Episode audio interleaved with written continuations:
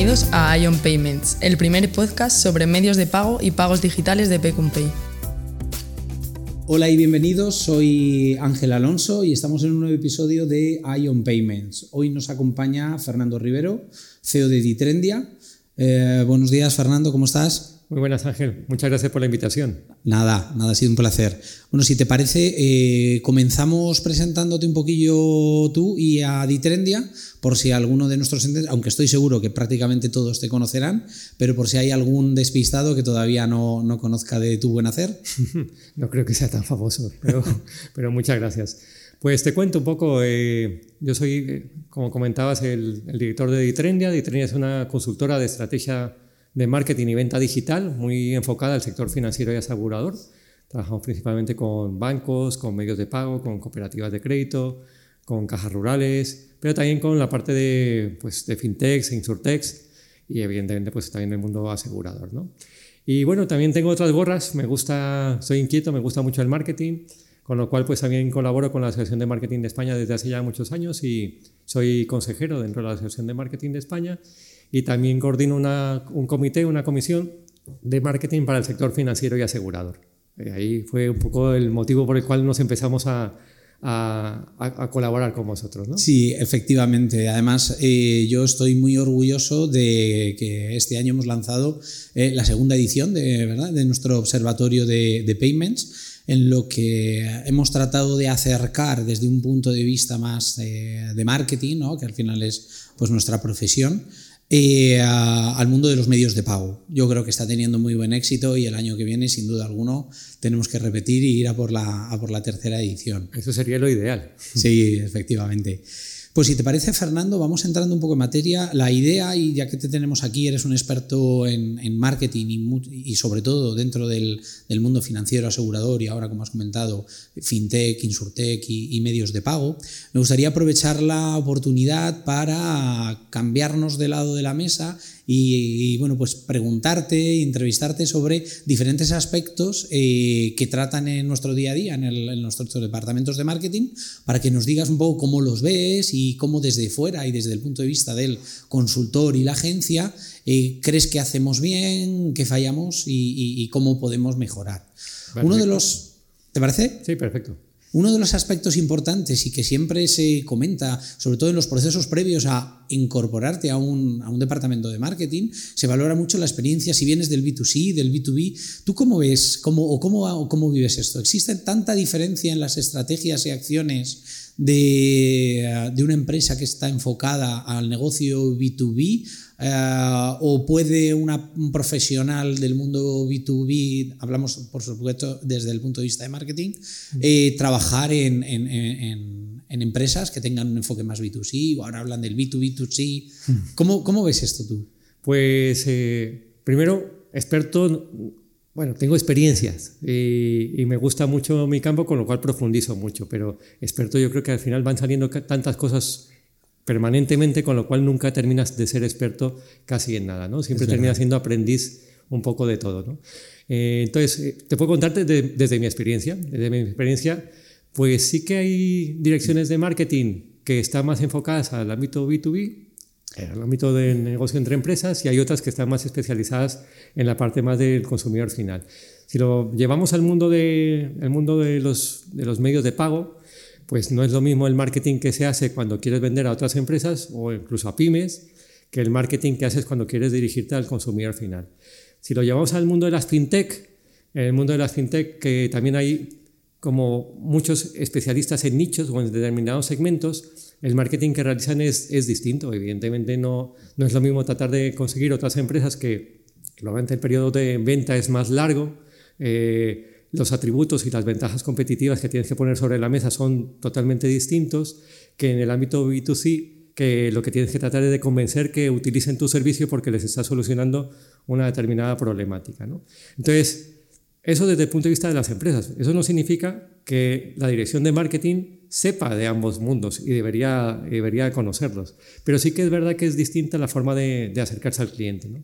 Sí, efectivamente, yo, eh, yo estoy de acuerdo. Existen diferentes acciones y tácticas eh, que no son válidas en un mundo B2B y sin embargo son necesarias y es prácticamente el día cuando trabajas sobre, sobre el consumidor final y al revés. Sí que es verdad que yo creo que en, en, nuestro caso, que somos una empresa eminentemente B2B, aunque tenemos algún vertical en el que trabajamos directamente la acción eh, B2C, yo creo que, eh, quizás sea culpa nuestra, adolecemos muchas veces de, creatividad y de estrategia dentro de nuestros departamentos.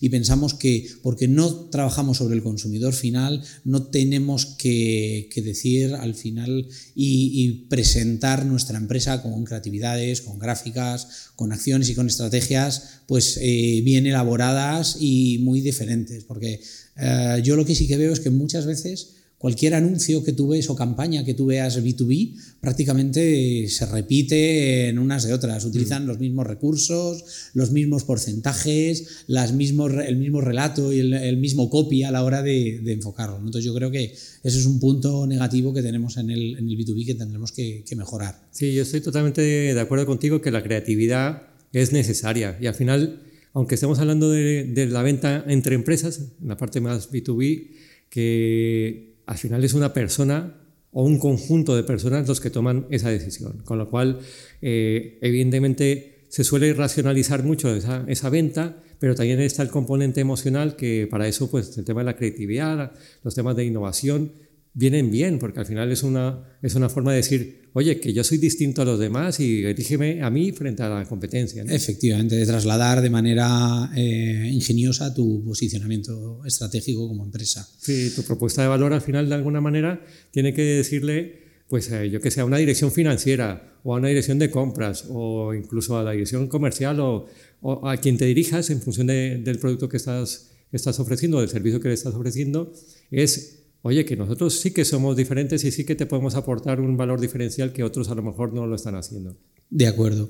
Oye, y siguiendo esta, eh, eh, estas diferenciaciones que estamos hablando, en tu experiencia y en, estos, en este último tiempo, eh, ¿dónde crees que estamos las empresas que estamos dentro del ecosistema fintech, independientemente del, del vertical que se trabaje o del enfoque del, del negocio, que estamos haciendo más foco? ¿Crees que se está trabajando más el performance? Yo, por ejemplo, el tema de eventos veo que está, vamos, en los últimos dos años, años, eh, primero eh, físicos, luego a través de, como no podía ser de otra manera, por el tema del, COVID, a través desde casa y eventos virtuales. Hemos vuelto otra vez y hemos cogido con fuerza los eventos.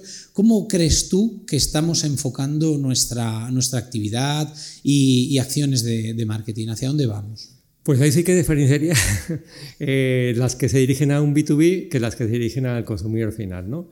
Eh, por ejemplo, en la parte B2B, pues evidentemente todo lo que tiene que ver con establecer ese vínculo relacional con tus clientes potenciales, allí donde estén ellos, pues deberías estar tú también. Entonces, si, si tus clientes suelen ser, por ejemplo, por seguir con el ejemplo, directores o directoras financieras, y hay un evento que los reúne a casi todos, pues evidentemente pues el marketing de congresos o el marketing ferial, por así en un entorno más tradicional, pues deberías estar haciendo ese tipo de marketing. ¿no? Si tú lo que quieres es tratar de eh, convencer a determinado tipo de personas en determinado tipo de empresas para que de alguna manera confíen en ti, pues a lo mejor tienes que hacer un acercamiento más eh, en lo que se llama el marketing basado en cuentas. Eh, que es el account-based marketing, y a lo mejor tienes que hacer un enfoque pues muy, muy, muy dirigido y muy, muy segmentado. ¿no? En cambio, en la parte de, que se dirige al consumidor final, pues todo lo que tiene que ver con pues, redes sociales, el tema de, de, usar determinado tipo de personas que son influyentes para determinado tipo de colectivos a los que te quieres dirigir, el tema también, por ejemplo, de determinado tipo de publicidad que sea muy creativa. Eh, evidentemente, cuando los presupuestos están un poco más reducidos, pues a través de de entornos digitales es relativamente más sencillo, con lo cual esa combinación de, de marca y, de resultados, pues se tiene que también de alguna manera dar, ¿no? has, has, tocado un aspecto yo creo que muy importante al final y es el tema presupuestario. Eh, una de las grandes diferencias que nos podemos encontrar cuando trabajas, y tú lo conoces bien, con una entidad financiera o un banco o trabajas con una empresa de nuestro sector dentro de los medios de pagos, es el tema presupuestaria. Eh, ¿Cómo ves tú la diferencia entre el marketing que realiza una gran entidad o, el marketing que realiza una empresa de medios de pago o una empresa del ecosistema FinTech, Insurtech? Pues dentro de las dentro de los bancos o dentro de las entidades financieras más tradicionales hay un poco de todo, también hay diferentes tamaños, o sea, no te creas que porque son grandes tienen más presupuesto. Eh, lo que sí que tienen es más recursos a la hora de poder llegar a determinados tipos de clientes. También todo depende si el enfoque es captar nuevos clientes o fidelizar a los que tienen para que no te roben cartera. Claro. Eh, es lo mismo cuando tú ya tienes millones de clientes y vas viendo que hay pequeños actores que te están quitando, a lo mejor, pues mira, me, me están quitando en la parte de préstamos entre particulares, me están quitando otro trozo en la parte de préstamos a empresas. Y entonces al final lo que tienes que hacer es un enfoque más defensivo. En la parte de cuando se manejan presupuestos pequeños, ya seas tradicional o no seas tradicional, lo que tienes que intentar es saber bien a quién te diriges y dónde está esa persona o conjunto de personas a las que me dirijo y a partir de ahí ver cuál es la mejor estrategia para acercarte a ellas. Si, por ejemplo, eh, nosotros estamos trabajando con, con una, una, caja rural, por ejemplo, que tiene pocos recursos y quiere dirigirse a un segmento joven, pues primero tiene que saber cómo puede dirigirse a ese segmento joven, qué mensaje tiene que trasladar, qué valores puede aportar a ese segmento joven y después cuáles son los canales más adecuados para acercarse. ¿no? Si estamos hablando con una fintech, que se dirige al mismo segmento, pues seguramente, aunque el público sea similar, el enfoque sea completamente distinto y los canales que utilice de alguna manera también pueden variar. Y eh, eso que acabas de comentar es muy importante. Yo creo, ¿realmente eh, luego en tu día a día te encuentras que ese proceso metodológico se aplica de manera correcta o al final tendemos a saltarnos pasos, eh, no conocemos bien los valores a transmitir, equivocamos el relato, incluso a veces, si por no haber hecho una parte de investigación previa, incluso equivocamos el canal con el que comunicar al target. ¿Se realiza bien o, al final estamos muchas veces los departamentos de marketing por ahorrar pasos o ahorrar parte del presupuesto, eh, por mera intuición trabajamos este tipo de acciones? Pues eh, lamentablemente por eso existimos los consultores, ¿no? porque las cosas no siempre se hacen bien. Nosotros al final somos buenos eh, analizando, diseñando la estrategia y llevándola, llevándola a cabo. ¿no? En muchos casos hay muchas entidades que lo delegan en su agencia de medios y al final las agencias de medios pues son muy buenas tratando de acercarse a determinado tipo de segmentos, pero en determinados canales, por ejemplo, pues desde mi punto de vista, ¿eh? con lo que por lo menos con lo que me he encontrado, no lo hacen del todo correctamente, ¿no? Entonces vemos que se están inflando, por ejemplo, determinado tipo de presupuestos en, en el marketing en buscadores, por ejemplo, con determinados tipos de estrategias, en determinado tipo de palabras, porque como lo que lo compran como si fuera un medio más, inflan los precios, con lo cual afecta mucho los resultados finales que se consiguen. ¿no? Efectivamente, estoy, estoy de acuerdo con, contigo, Fernando. Eh, una de las principales palabras que o conceptos que, nos hemos visto invadidos en los últimos años ha sido el de growth, ¿no? el, de el de crecimiento. Mm. Eh, en muchos eh, casos incluso el departamento de marketing cambiaba de marketing a, a grow. Eh, yo te voy a, más que preguntarte, te voy a decir alguna intuición que veo o, que me lleva a pensar que estamos realizando este tipo de actividad de manera incorrecta en muchos casos.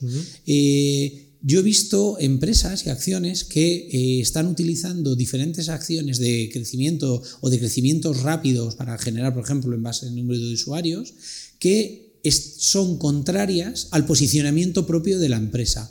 ¿Tú crees que las acciones eh, de growth son contrarias al posicionamiento o bien realizadas no tienen por qué ser contrarias al posicionamiento de la empresa?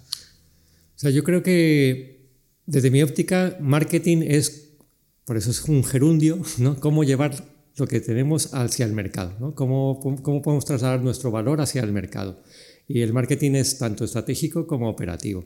Entonces tenemos que pensar en el largo plazo y tenemos que pensar en el corto plazo. Tenemos que conseguir los resultados porque si no conseguimos los resultados de ahora, evidentemente no podemos construir a futuro.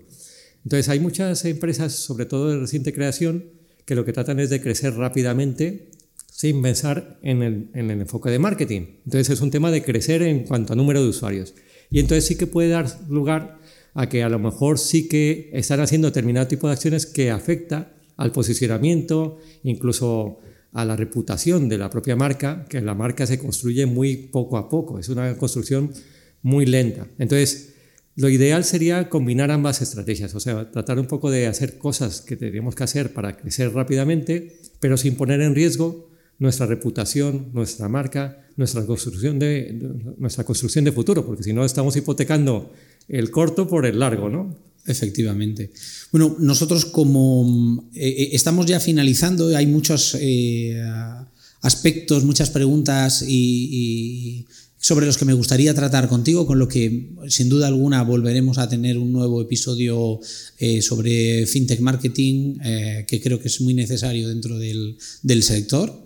Eh, pero para ir ya cerrando este, primer, eh, este primer capítulo, eh, ¿crees que el concepto de posicionamiento, siguiendo un poco la línea que estábamos hablando, en el ecosistema se trabaja? dentro de las empresas que nos estamos encontrando hoy por hoy, tienen claro lo que es el posicionamiento estratégico de, la marca o como tú has comentado ahora, el objetivo es crecer, ya veremos después cómo trasladamos y cómo hacemos para el posicionamiento que tenemos, eh, trasladarlo al mercado.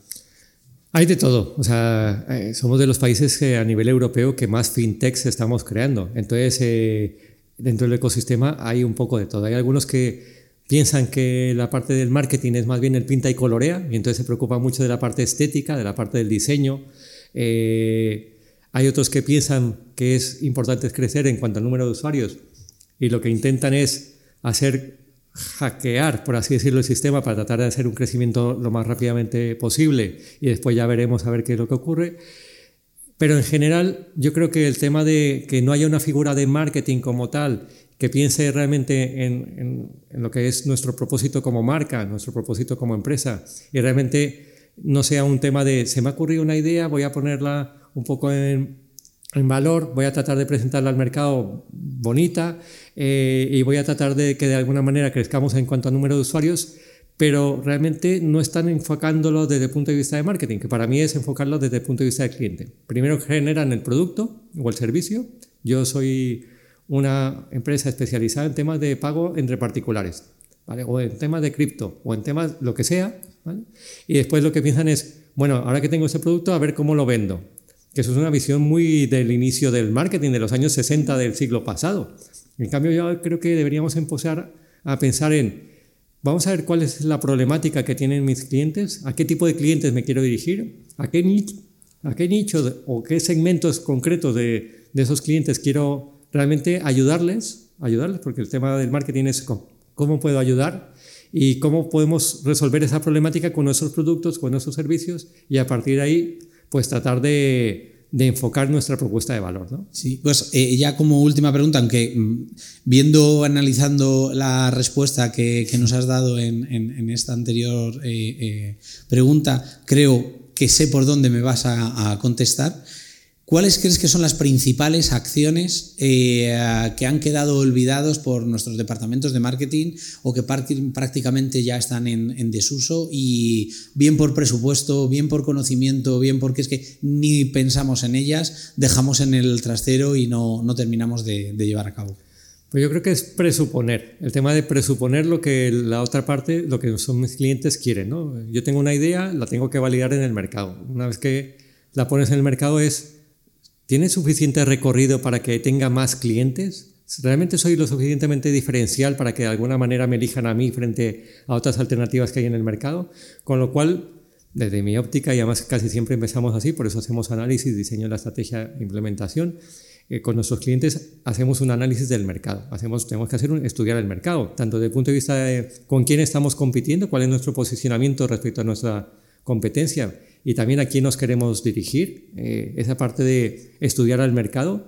Y si hay poquito de presupuesto, incluso sentarnos con esos potenciales clientes sería lo más conveniente, tratar un poco de ver realmente qué problemáticas tienes, qué, qué cosas no están resueltas con tu entidad actual, ¿Cuál es tu nivel de satisfacción? ¿Qué cosas cambiarías? ¿Qué cosas te gustaría añadir? ¿Qué cosas realmente eh, ves que de ninguna de las maneras vas a poder conseguir con ellos? ¿Y cómo te puedo ayudar yo a resolver esas problemáticas?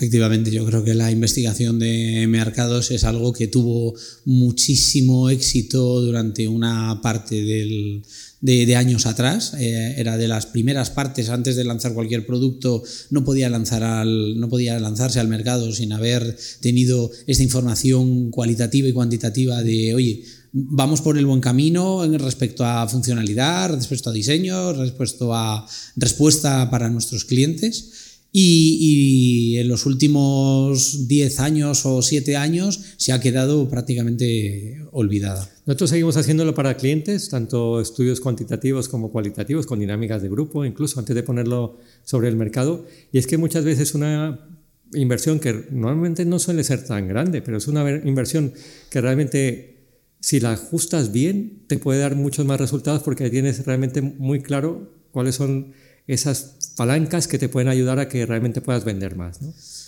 Pues fenomenal, Fernando. Eh, ha sido un placer tenerte hoy con nosotros en IO Payments. Como hemos hablado, eh, yo creo que el fintech marketing da para mucho más, con lo que te tendremos presente en próximos episodios. Pues muchísimas gracias, Ángel, y cuando queráis, a vuestra disposición.